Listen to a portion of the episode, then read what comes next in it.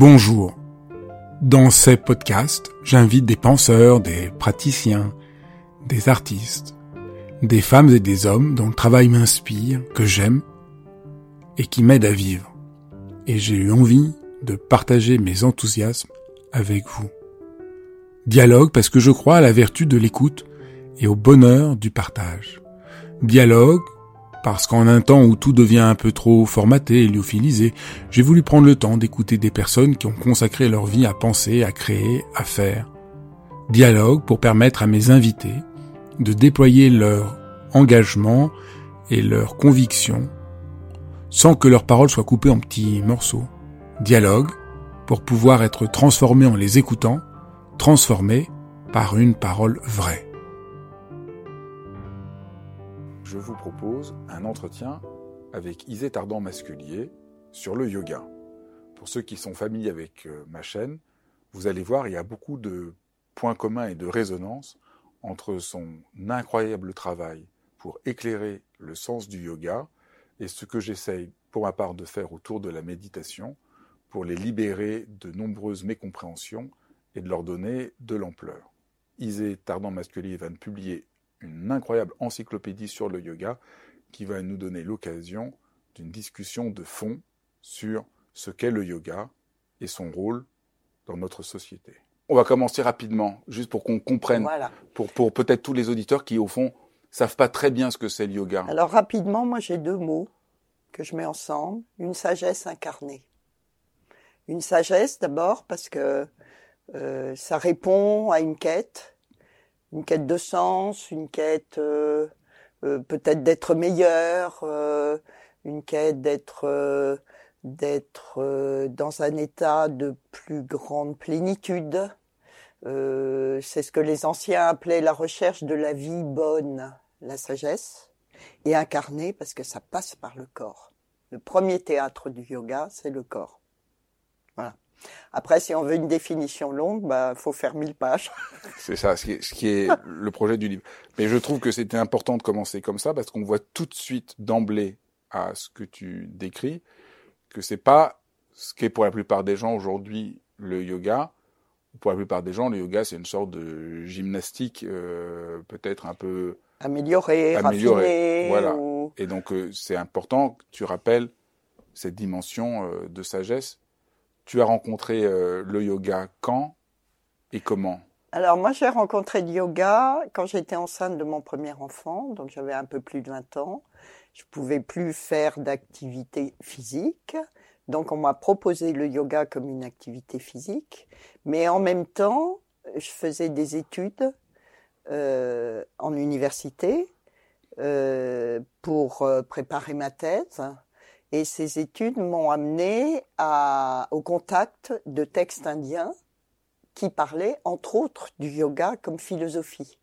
Et alors, si tu veux, euh, pendant un temps, j'ai eu un peu de mal à comprendre euh, euh, comment s'articulait l'aspect philosophique et puis l'aspect plus physique, corporel qu'on me proposait. Et c'est en étudiant, en approfondissant et les textes et l'histoire du yoga en Inde que j'ai compris que justement la force du yoga c'était d'articuler les deux choses, c'est-à-dire euh, une philosophie au sens euh, au sens de sagesse, hein, au sens euh, de de chemin de vie et en même temps une pratique qui avait le corps pour théâtre. Donc ça a commencé comme ça pour moi. Tu faisais des études de quoi? Je faisais des études d'histoire des religions. Et je préparais une thèse euh, qui était sur un sujet un petit peu aventureux, un petit peu acrobatique, mais qu'un prof de la Sorbonne avait bien voulu prendre. Euh, en fait, euh, je travaillais sur le psychanalyste Jung et euh, comme tu sais, Jung s'est beaucoup intéressé à l'histoire des religions, aux symboles, aux archétypes. Et ma thèse avait pour euh, objectif une analyse critique de cet usage que Jung faisait de l'histoire des religions. La question, c'était de savoir si son interprétation des symboles, dans le sens des, des archétypes de l'inconscient, pouvait être euh, légitime pour un historien des religions. Voilà, donc c'était déjà un sujet qui était un peu à la marge des sujets majoritaires à l'époque, puisque la France, euh, si si tentait que les, les universitaires s'intéressaient à la psychanalyse, euh, en tout cas, c'était pas à Jung qui s'intéressait, c'était à Freud ou à Lacan. Donc j'étais déjà un peu en marge, et ensuite j'ai continué à m'intéresser à des sujets un peu en marge, dont le yoga, parce que euh, si tu veux, là je te parle d'il y a euh, un certain nombre d'années, et le faire du yoga c'était encore relativement marginal ou c'était encore relié à cette nébuleuse hippie 68, etc. Tu vois. Et à quel moment tu t'es engagé à vraiment étudier le yoga et puis après à, à, Bah, à le transmettre et dans l'aventure euh, écoute assez vite. Ça s'est fait, euh, ça a été un chemin de vie en fait. Ça n'a pas été une décision euh, rationnelle que j'ai prise. en fait, ma prof de yoga que j'avais eue donc pendant que j'étais enceinte avait fait partie de la première promotion d'une institution qui venait de se créer, l'école française de yoga. Et, et très vite, euh, j'ai fait cette école qui durait trois ans de formation. Pas vraiment pour devenir prof de yoga, mais je l'ai enseigné un petit peu, le yoga, à la sortie de cette école. Et surtout, la directrice de cette école m'a repéré très vite comme étant un potentiel prof pour, euh, pour euh, enseigner sur l'hindouisme, donner une introduction à l'hindouisme, parce qu'évidemment, j'avais cette culture universitaire. Donc, en fait, très vite, j'ai enseigné dans cette école. Je me suis aperçue que enseigner du yoga, c'était pas vraiment mon charisme, mais que j'étais plus euh, du côté euh, euh, transmettre par la parole, transmettre dans des conférences qui soient vivantes, bien sûr, mais quand même, c'était plus ça. Donc, euh, je me suis orientée vers ça. Et puis, euh, petit à petit, j'ai pris des responsabilités dans cette école de yoga. Et au bout de quelques années, j'en suis devenue la directrice. Donc là, le yoga, et tu as vraiment accompagné le développement du yoga en montrant l'importance pour les gens qui pratiquent le yoga de comprendre l'arrière-plan euh, philosophique et spirituel. Et c'est un peu la singula, enfin, un des aspects importants de votre école, c'est que les professeurs de yoga sont formés à comprendre le sens de, ce qu'ils font. Oui, c'est-à-dire que si tu veux, pour nous, euh, ne, pas traiter de cet aspect-là, de cet aspect euh, de sagesse, euh, c'est amputer le yoga de ce qu'il a d'essentiel, de son sens profond. Alors, on travaille beaucoup les postures, la respiration, toutes ces pratiques qui ont le corps pour support mais euh, elles ne prennent de sens que si on les déploie dans un espace qui est plus vaste. Et cet espace qui est plus vaste, c'est cette dimension de sagesse. Si elle n'existe pas, le yoga n'existe pas. Ouais, je suis d'autant plus sensible à ça que c'est la même question qui me travaille sur la méditation. C'est-à-dire, euh, est-ce que la méditation devient juste une technique, comme je dis dans mon langage, de gestion du stress pour être plus performant Voilà. jusqu'à ce que mort s'en suive Ou est-ce que ça devient, est-ce qu'elle a une dimension euh, de transformation, de sagesse, de présence? Et c'est pas du tout euh, la même approche. euh. On peut dire que l'incroyable dictionnaire, encyclopédie que tu publies, c'est la réponse au fond à, essayer de donner l'arrière-plan de, l'arrière-plan de, sagesse, de philosophie et aussi d'histoire du yoga. Oui, c'est pour ça que je disais tout à l'heure, euh, on, peut, on peut avoir une définition courte. Si on veut une définition longue, faut 1000 pages, enfin 740 euh, précisément. Je veux dire par là que euh, le yoga, euh, d'abord, il a, il a diffusé dans toute la culture indienne. C'est-à-dire qu'il a diffusé dans ce qu'on appelle l'hindouisme, dans le bouddhisme, dans les philosophies de l'Inde, dans ses pratiques corporelles, chez les ascètes, chez les brahmanes, chez les gens qui vivent dans le monde, chez les gens qui vivent en dehors du monde, comme des renonçants. Donc, d'une certaine manière, il est partout. Alors, euh, l'historien, il tire un fil, tout vient avec, et euh, il faut arriver à, à, à suivre ce fil du yoga euh, en en montrant euh, la complexité, les couleurs diverses, euh, et en même temps sans drainer toute la culture indienne. Bon, donc rien que ça a été une aventure, une aventure intellectuelle, mais plus que ça, une aventure culturelle vraiment importante. Et avec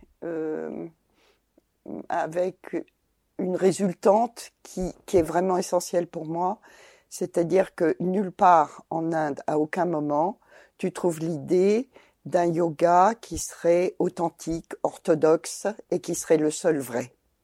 Ça mhm. n'existe pas. Il y a des yogas, il y a des formes, il y a des commentaires des traités de yoga qui vont aller plus dans le sens d'un yoga dévotionnel, ou d'un yoga philosophique, etc. Mais il n'y a pas une orthodoxie du yoga. Il n'y a pas un vrai yoga qui euh, qui déconsidérerait d'autres formes en disant ah non ça c'est c'est pas bien, c'est pas authentique, c'est pas. Et ça c'est très important, je trouve. Alors peut-être on peut commencer à rentrer dans dans la source du yoga et essayer de, de si tu veux bien euh, essayer de dire d'où vient le yoga, quelles sont les premières traces qu'on a, qu'est-ce que ça signifie? Peut-être on peut commencer par le mot, parce qu'il est assez surprenant. Alors ce mot yoga, oui, il est surprenant, surtout il est très ancien, parce que euh, on le trouve dans les tout premiers textes, euh, ce qu'on appelle le Veda, qui est un peu la base. Hein.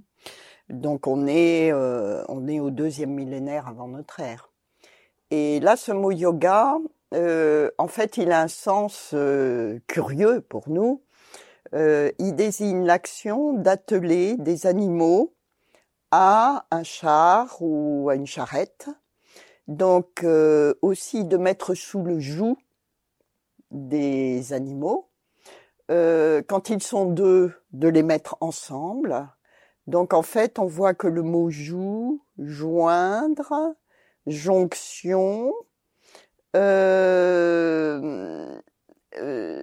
en fait est lié au mot yoga et ça se vérifie chez les linguistes qui nous disent que l'étymologie du mot yoga et l'étymologie des mots joue, jonction, etc. est la même. Donc, euh, on, peut dire de cela que, au sens métaphorique, yoga désigne l'action de mettre ensemble et de contrôler, de maîtriser des énergies. Il y a aussi un sens qui est très beau dans le Veda, parce que le Veda est une composition poétique. Euh, yoga désigne aussi pour les poètes l'action euh, de maîtriser leur imagination, de telle manière qu'ils produisent le beau poème. Et le poème qui va cheminer, qui va, un texte dit, le poème qui va aller au loin.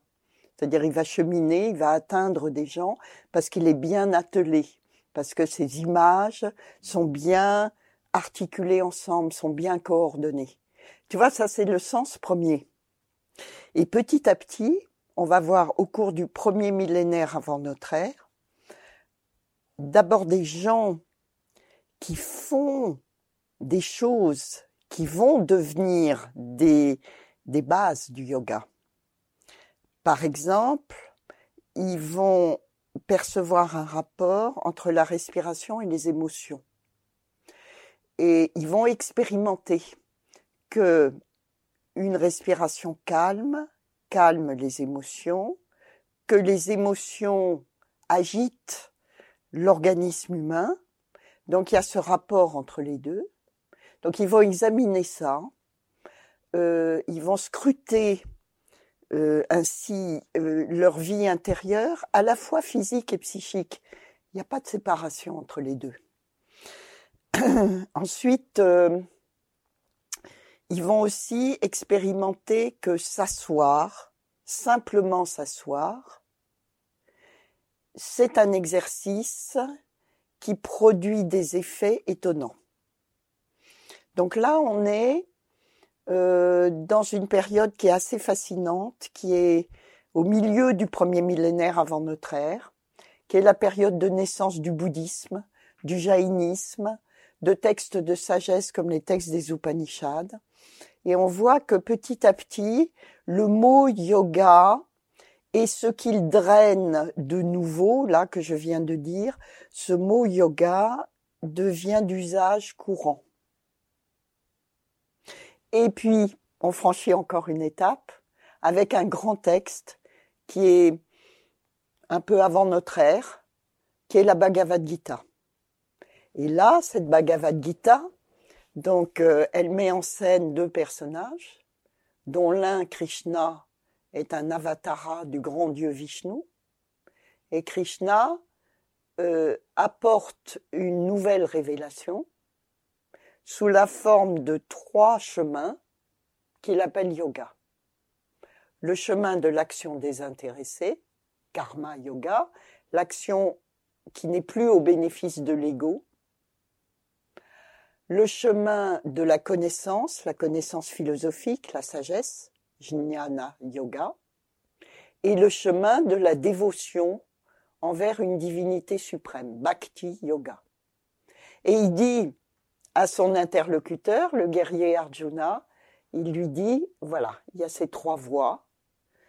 En fait, euh, on peut choisir entre les trois ou on peut être euh, plus attiré par l'une ou par l'autre, mais aussi elles sont conjointes, elles vont ensemble. Et là, on commence à avoir une définition du yoga ou des yogas, mais tu vois, elle est très peu physique, elle n'est pas gymnique. Donc dans la Bhagavad Gita, ce qui est central dans, dans le terme de yoga, c'est que c'est une voie. C'est ça surtout. C'est qu'il montre que yoga, c'est là, là, il éclaire le sens de ce qu'on a vu comme harmonisation en montrant que c'est une voie de réalisation humaine fondamentale. C'est ça. Euh, yoga a le sens de voie, chemin, méthode, discipline. C'est ça. Et alors après, donc les Yoga Sutras arrivent. Alors, les Yoga Sutras arrivent. C'est quelle époque? Alors, on ne sait pas très bien. Mais euh, les, les, historiens actuels pensent que c'est quatrième siècle après notre ère. Seulement, en un sens, ça ne veut pas dire grand-chose parce que euh, euh, ils, reprennent des contenus qui sont beaucoup plus anciens. Donc là, euh, oui, comme synthèse, c'est probablement quatrième siècle après notre ère, mais euh, tu vois, ça, ça draine, euh, ça draine euh, des références qui sont qui sont vraiment védiques aussi et anciennes, anciennes. Non. ce qui est intéressant dans les Yoga Sutras, c'est qu'ils viennent à un moment où manifestement les traditions de l'Inde ont besoin de se, euh, de se réorganiser autour de grands repères. Et elles produisent des textes qu'on appelle les sutras. Alors sutra, c'est intéressant comme mot. On parlait du mot yoga, mais on peut parler du mot sutra. Euh, ça vient d'une racine sanscrite qu'on a aussi en français. Par exemple, quand tu dis un point de suture, suturé. Bon, et sutra, ça a la même racine.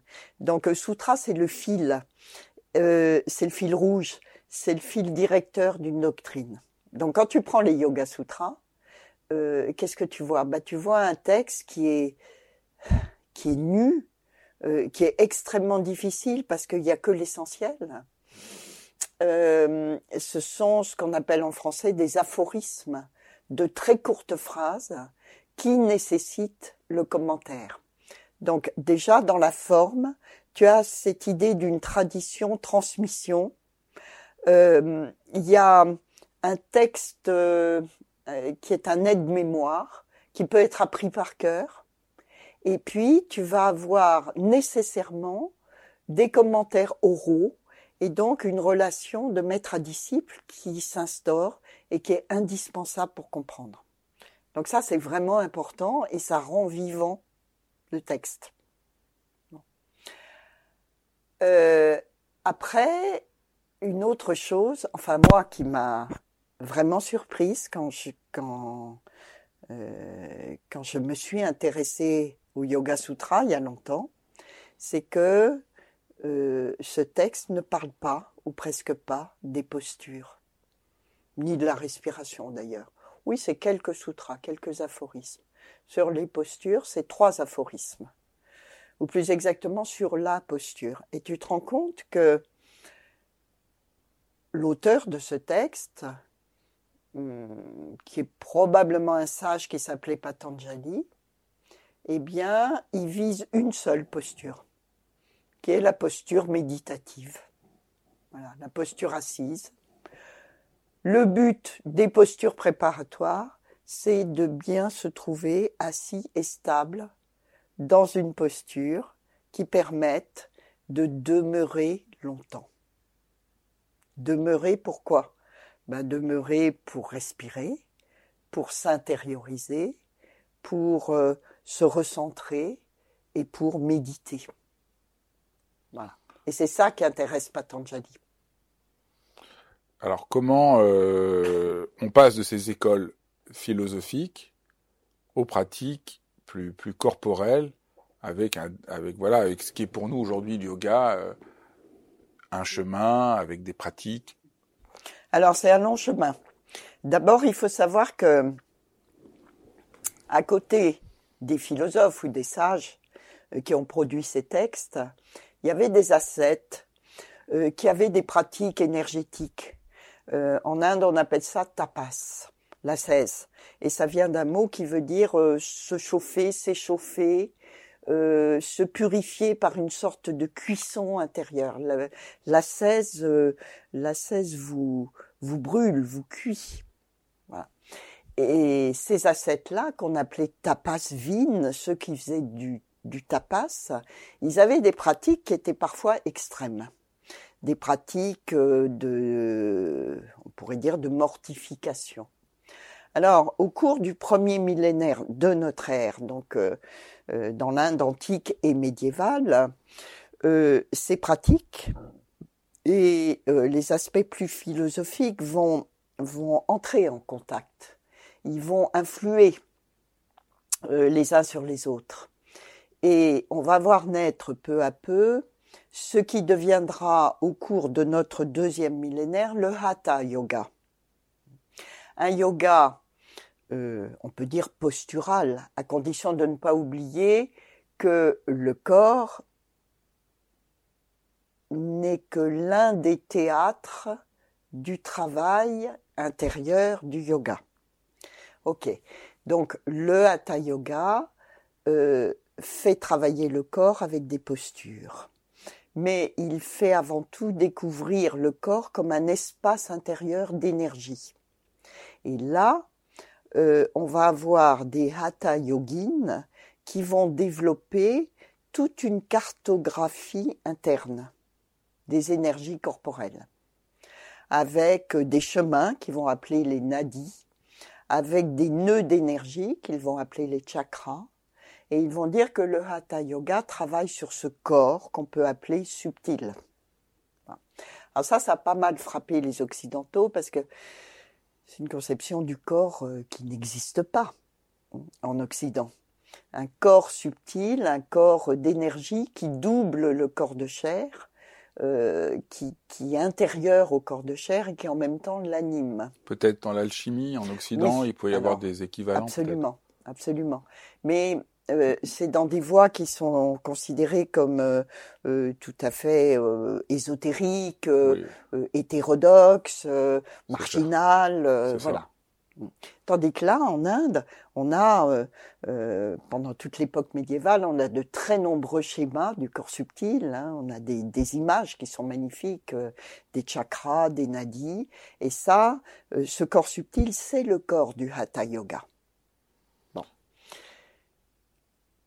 Alors ensuite, avec le contact avec les Occidentaux, qui va se développer bien sûr, euh, au début on en a peu et puis on va en avoir de plus en plus, et surtout avec euh, l'arrivée des Britanniques et euh, la colonisation qui va s'en suivre pour le sous-continent indien, on a beaucoup d'Occidentaux qui vont s'intéresser au yoga et inversement, on va avoir des maîtres de yoga indiens qui vont euh, s'intéresser aussi aux gymnastiques occidentales. Ça, c'est ce qu'on sait moins, mais c'est ce qu'on découvre dans, entre autres dans le travail qu'on a fait pour l'encyclopédie. Et alors, il va y avoir un jeu de ping-pong passionnant euh, qui montre que ces deux cultures, la culture indienne et puis euh, la culture occidentale, euh, entrent en dialogue, euh, entrent en confrontation, euh, s'empruntent euh, l'une à l'autre euh, pendant euh, tout le 19e, le 20e siècle et jusqu'à aujourd'hui. Et le yoga que nous connaissons, ou les yogas que nous connaissons aujourd'hui, sont des yogas métis qui sont issus de cette rencontre entre cultures. Et ça, c'est un aspect dans l'encyclopédie auquel on tient beaucoup. Oui, qui va Cet complètement à l'idée. La rencontre. Qui, parce que tu vas là aussi contre l'idée qu'il y aurait un yoga pur, euh, indien, qu'il faudrait retrouver. Il n'y a pas de yoga pur. C'est c'est une vision de l'esprit. Ça, c'est clair. Donc Ouais. ça, c'est... Et au fond, le yoga qu'on fait, voilà, il, il- il tient pour une grande part de cette rencontre avec les Occidentaux. Oui, et c'est pas le diminuer en disant ça, bien au contraire. Tu vois, ce qu'il y a de, ce qu'il y a de, de fascinant, c'est que euh, le monde occidental, euh, au moment où le yoga arrive, euh, lui arrive, c'est-à-dire à la fin du 19e siècle, le monde occidental est en attente de quelque chose. Pas, tout le monde occidental, mais je veux dire que il y a des courants où il y a des mouvements, des groupes comme les théosophes, comme les romantiques allemands, euh, comme euh, les, ceux qu'on appelle les transcendantalistes aux États-Unis. Emerson, Thoreau. Voilà. Ils sont en attente euh, de. euh, D'abord, ils sont, ils sont très critiques par rapport une à une modernité technologique dont ils estiment qu'elle est en train de faire perdre à l'homme son âme. Mhm. Et donc, ils sont en attente. Puis ils sont, ils sont critiques d'une certaine forme de religion qui leur semble plus euh, sectaire, dogmatique et qui n'est pas vraiment liée Oui. à une expérience. Oui, aussi. Oui, Et- oui. Et cette religion chrétienne qui se dessèche. Et en même temps, cette modernité, c'est la révolution industrielle, hein, c'est c'est ce moment-là. Cette modernité qui, qui dépouille l'être humain de son âme et qui le met en danger finalement. Et alors, ils sont en attente d'autre chose. Et pour certains d'entre eux, euh, ils s'adressent à l'Asie, et entre autres à l'Inde, euh, qui, serait détentrice euh, d'une sagesse antique qu'elle aurait, qu'elle aurait hum, conservée, qu'elle aurait cultivée, et que l'Occident aurait perdue. Alors il y a là une réalité. C'est sûr que en Inde, les voies de sagesse sont encore plus vivantes euh, qu'en Occident à la fin du XIXe siècle. Mais il y a aussi un mythe, hein, qui est le mythe de l'Orient, euh, qui, qui est le détenteur de la sagesse. Et les premiers gourous, entre autres Vivekananda, qui arrive à la fin du XIXe siècle, invité par les théosophes au Parlement des religions de Chicago, il va s'engouffrer dans ce mythe. Et il va dire aux Occidentaux, voilà, je vous apporte la sagesse, et la sagesse de l'Inde. Et l'hindouisme est la mère des religions, ce qui, sur le plan historique, est tout à fait euh, mythologique. Enfin, euh, euh, l'hindouisme n'est pas la mère des religions, elle n'est pas la religion originelle. Mais euh, ça avait du sens pour ses interlocuteurs. C'est très, beau parce que tu vois, dans le, le, le livre le montre très bien. C'est quand même fascinant que voilà, les gourous indiens ont- ont- sont rentrés dans cette invention, voilà, d'un Occident purement matérialiste, d'une Inde profondément spirituelle, alors que la réalité est beaucoup plus complexe. Mais ça ouvrait euh, une Ouais. rencontre qui, même si cette base n'est pas tout à fait vraie, la rencontre était euh, assez heureuse et permettait euh, aux Occidentaux de regarder l'Inde avec moins de préjugés euh, racistes, etc. Ouais. Et donc il y avait, voilà, rétrospectivement, ça nous semble un peu naïf, mais à l'époque, ça permettait de lever euh, beaucoup de, de, de préjugés. C'est pour ça que je dis que c'est pas diminuer le yoga, que de dire qu'il n'est pas pur, mais que les yogas ou le yoga ou les différentes formes de yoga que nous connaissons, elles sont issues d'un métissage parce que ce métissage en lui-même, il est passionnant. Euh, je, je, défends aussi l'idée dans cette encyclopédie que, enfin, je la défends pas, je la propose que euh, une greffe ne prend que si on en a besoin. Tu vois, si des gourous euh, indiens avaient apporté le yoga et que les occidentaux étaient contents de leur sort, euh, bon ben il se serait rien passé. C'est parce que euh, en Occident, un certain nombre de groupes, de penseurs, de mouvements avaient besoin d'autre chose et pensaient que cette autre chose, elle venait de l'Asie ou elle pourrait venir de l'Asie. À ce moment-là, oui, il y a une attente, il y a une espérance euh, et la greffe prend.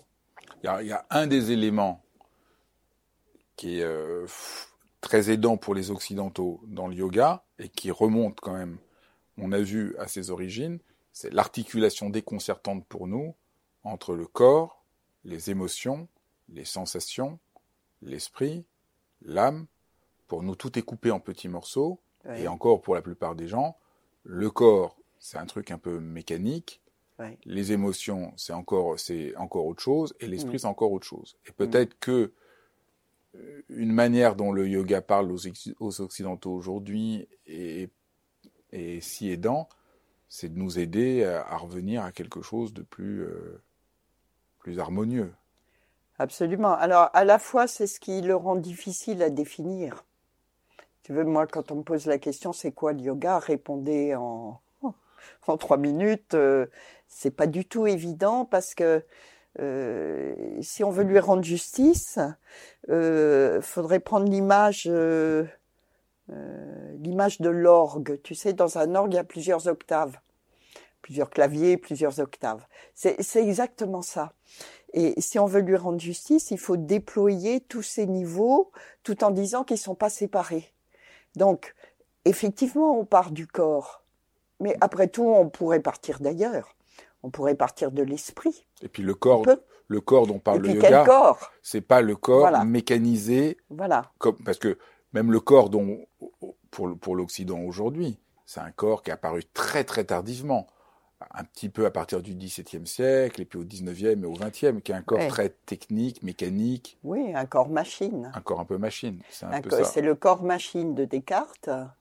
Euh, alors bon, il faut pas trop simplifier non plus. On a aussi des, une conception un peu plus, euh, un peu moins mécaniciste mais, ça, mais c'est quand même présent. du corps, mais c'est quand même très présent. On voit des gens, ils, ils, font de la, ils font du sport presque en, avec une, une, montre pour chronométrer le nombre de tours qu'ils font, pour améliorer leur rendement. Il y a tout un rapport un peu, voilà, assez, voilà, assez mécanisé. Donc le yoga présente un corps qui, n'est, qui, est, qui est aussi, on t'a parlé du corps subtil, qui est aussi émotion, respiration, pensée. Sensation. Sensation. Ouais. En fait, c'est un corps de chair et de sang qui n'est pas le corps de, l'athlète euh, contemporain dont tu parlais un mmh. instant, qui n'est pas un corps de compétition, mais qui est un corps à multiples niveaux, je dirais, parce que c'est aussi le corps de chair et de sang. Mmh. Euh, dans sa dans sa réalité la plus concrète, la plus dense. Euh, c'est pas du tout un corps. Quand je parle de corps subtil, euh, c'est pas un corps qui est éthéré et qui serait virtuel. Il y a ce corps de chair et de sang sur lequel le yoga travaille, qui l'entend prendre en compte vraiment, un corps qui peut être souffrant, imparfait, mortel, ce corps-là, c'est aussi le corps du yoga, mais il a d'autres dimensions. Il est ouvert sur d'autres dimensions. Et entre autres, il est ouvert sur ce corps subtil, ce corps énergétique. Donc on prend en compte toute une gamme. On prend en compte, euh, il, y a, y a une sorte d'orchestre là, à plusieurs voix, dans la pratique du yoga. Et si on n'entend pas cette orchestration, si on n'entend pas ces voix multiples, je crois qu'on n'est pas dans le yoga. On peut être dans une gymnastique raffinée, on peut être dans quelque chose qui, euh, qui est de la détente et du bien-être, et ça peut être très bien, mais je crois qu'on n'est pas dans le yoga au sens fort du terme.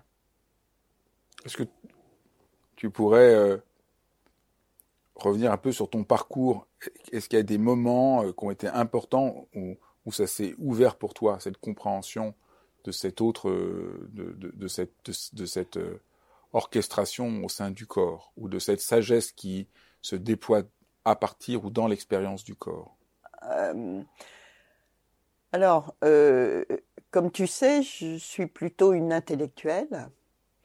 Et euh, un moment important, euh, ça a été euh, quand euh, c'est fait en moi, je dirais même pas que c'est moi qui l'ai fait, c'est fait en moi la jonction entre cette dimension intellectuelle de travail sur les textes, sur les philosophies, etc., et quelque chose de vital dans la pratique du yoga. Tout à coup, il y a, il y a deux, deux morceaux qui ont trouvé leur jonction.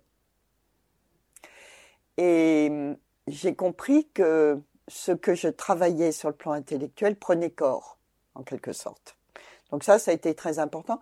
Ça s'est pas fait d'un coup, ça s'est fait progressivement et hum, sur, euh, je dirais, un certain nombre d'années.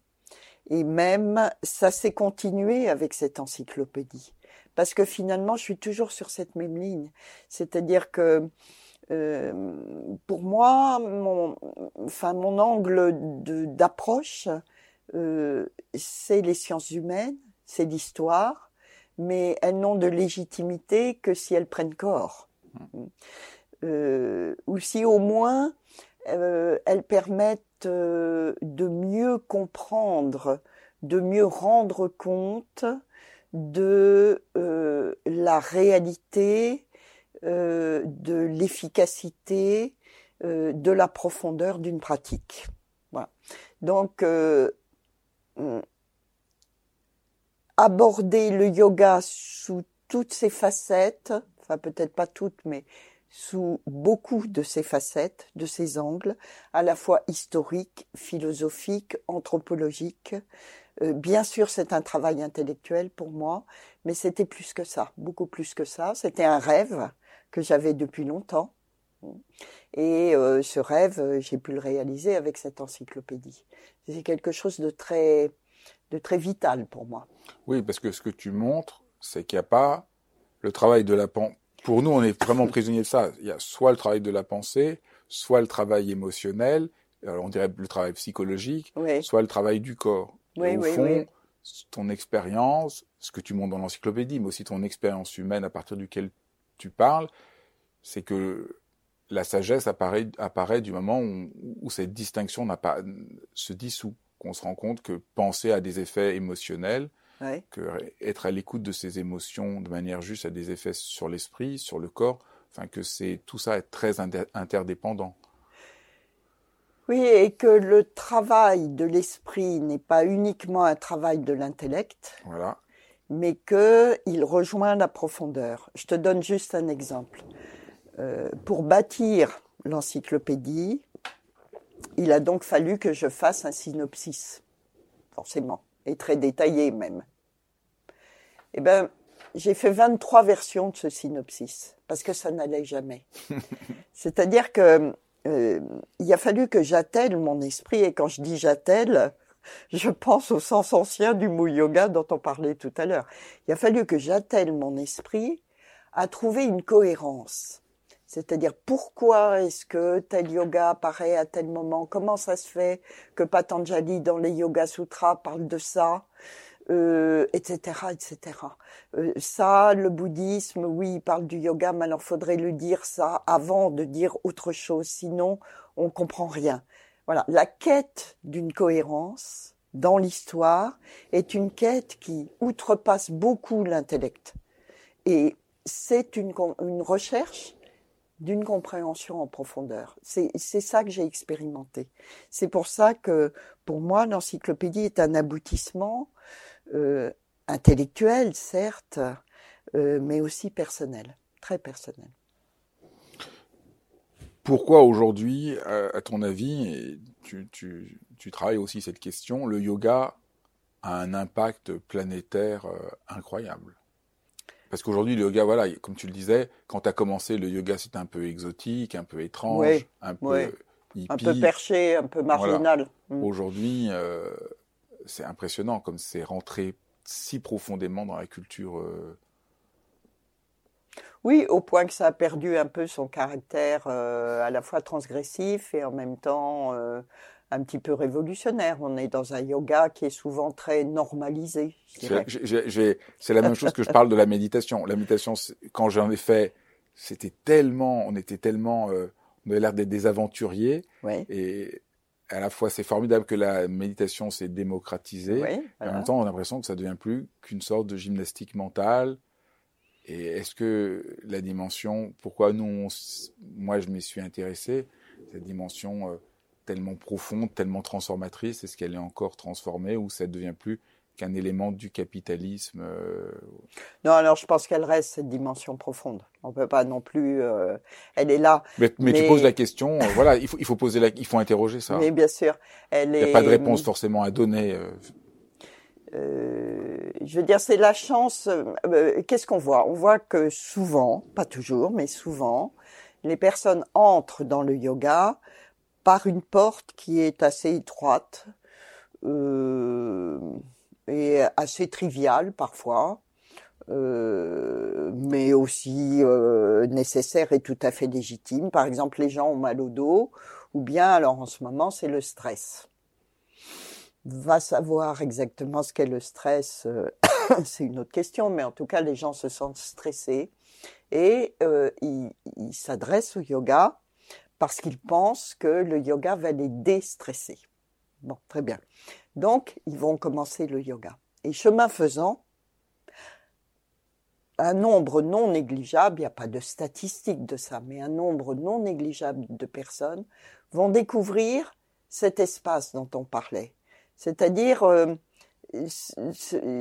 ces gammes différentes. Et du coup, leur pratique va prendre un autre sens, de plus en plus global. Euh, bien sûr, euh, bien sûr, ils vont continuer à faire du yoga pour se déstresser, mais ils vont se rendre compte que euh, quelque chose agit plus en profondeur. Que ça joue sur leurs émotions, que, ça joue sur leur. Euh, oui, ils accèdent peut-être à une connaissance d'eux-mêmes qui est très globale, holistique comme on dit, et très concrète en même temps. Bon, ça, ça arrive souvent. Ça va plus ou moins loin, mais ça arrive souvent. Et c'est une chance. Donc, moi, je dis entrons dans le yoga, entrez dans le yoga par n'importe quelle porte. Après, ça nécessite un prof de yoga. Alors, un prof de yoga qui soit bien formé, qui ait une éthique, qui sache accompagner. Il y a tout ça. Et ça, vous avez beaucoup travaillé, et tu as beaucoup travaillé sur essayer d'établir une, charte du professeur de yoga. Ouais. Pourquoi? Parce que euh, la personne qui entre dans le chemin du yoga, entre dans quelque chose qui est intime, où sa propre intimité, je dirais pas été exposée, mais elle est quand même, euh, c'est, là où elle va travailler. Et c'est là où la rencontre avec l'enseignant va se faire. Donc, il faut que l'enseignant ait conscience de cette responsabilité-là et que euh, il est une déontologie, une éthique qui soit à la hauteur. Sinon, ça peut pas marcher. Vous avez, beaucoup travaillé, vous avez beaucoup travaillé à établir ça. Euh, euh, alors le, le, groupe de yoga dont je fais partie qui rassemble un ensemble d'institutions, écoles de formation, etc., a élaboré ensemble, au fil des années, un lent travail de structuration de la formation des enseignants. On dit, euh, pour devenir enseignant de yoga, il faut avoir acquis un certain nombre de savoirs et de compétences, mais il faut aussi avoir mûri, avoir intériorisé un certain nombre de comportements qui sont pas justes, de telle manière qu'on puisse les discerner, et avoir euh, acquis, avoir euh, assumé une des comportements justes, une déontologie.